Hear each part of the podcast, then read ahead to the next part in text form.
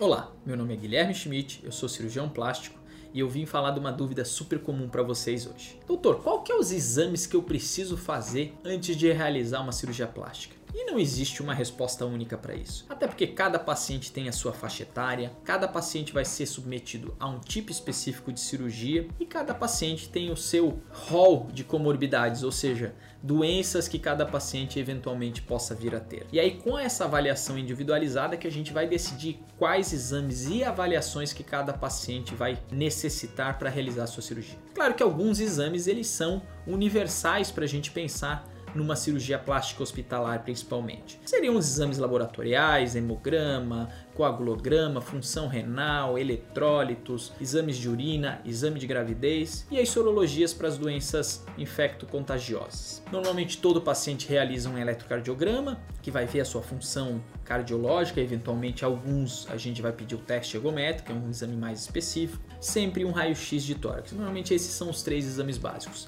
Já os ultrassons, ultrassom de parede abdominal para o paciente que vai fazer uma lipoaspiração, uma abdominoplastia, ultrassom de mama e a mamografia para o paciente que vai fazer uma cirurgia de mama. E aí os exames específicos, desde função respiratória para o paciente que tem uma doença asmática, avaliação do pneumologista nesses casos, avaliação do cardiologista para o paciente que tem alguma doença cardiológica, ou especificamente essas avaliações conforme cada tipo de comorbidade, ou seja, doença que o paciente apresenta. Aí tem eventualmente alguns exames, outros ainda que a gente vai pedir conforme o tipo de alteração que aparecer nesses exames primários. Não tá certo? Mas o importante é conversar com seu cirurgião, isso é sempre muito importante. Ter confiança nele, acreditar que ele está fazendo o melhor para você. Sempre é importante as avaliações pré-anestésicas, no caso alguns casos cardiológicas, é, pacientes às vezes pelo pneumologista, hematologista, reumatologista. É muito importante essa interação entre as especialidades quando necessário, para que o paciente seja bem avaliado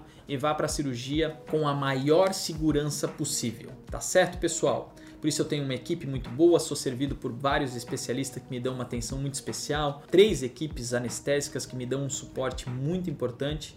Com, com isso eu consigo ter uma segurança maior durante o procedimento. Ficou alguma dúvida sobre exames que você precisa fazer? Se você tem alguma dúvida se vai poder fazer a cirurgia, se precisa fazer aquele exame, às vezes até antes de vir na consulta, não hesita em nos contactar. Eu ou minha equipe, a gente vai ter um prazer imenso em responder isso para vocês. Tá certo, pessoal?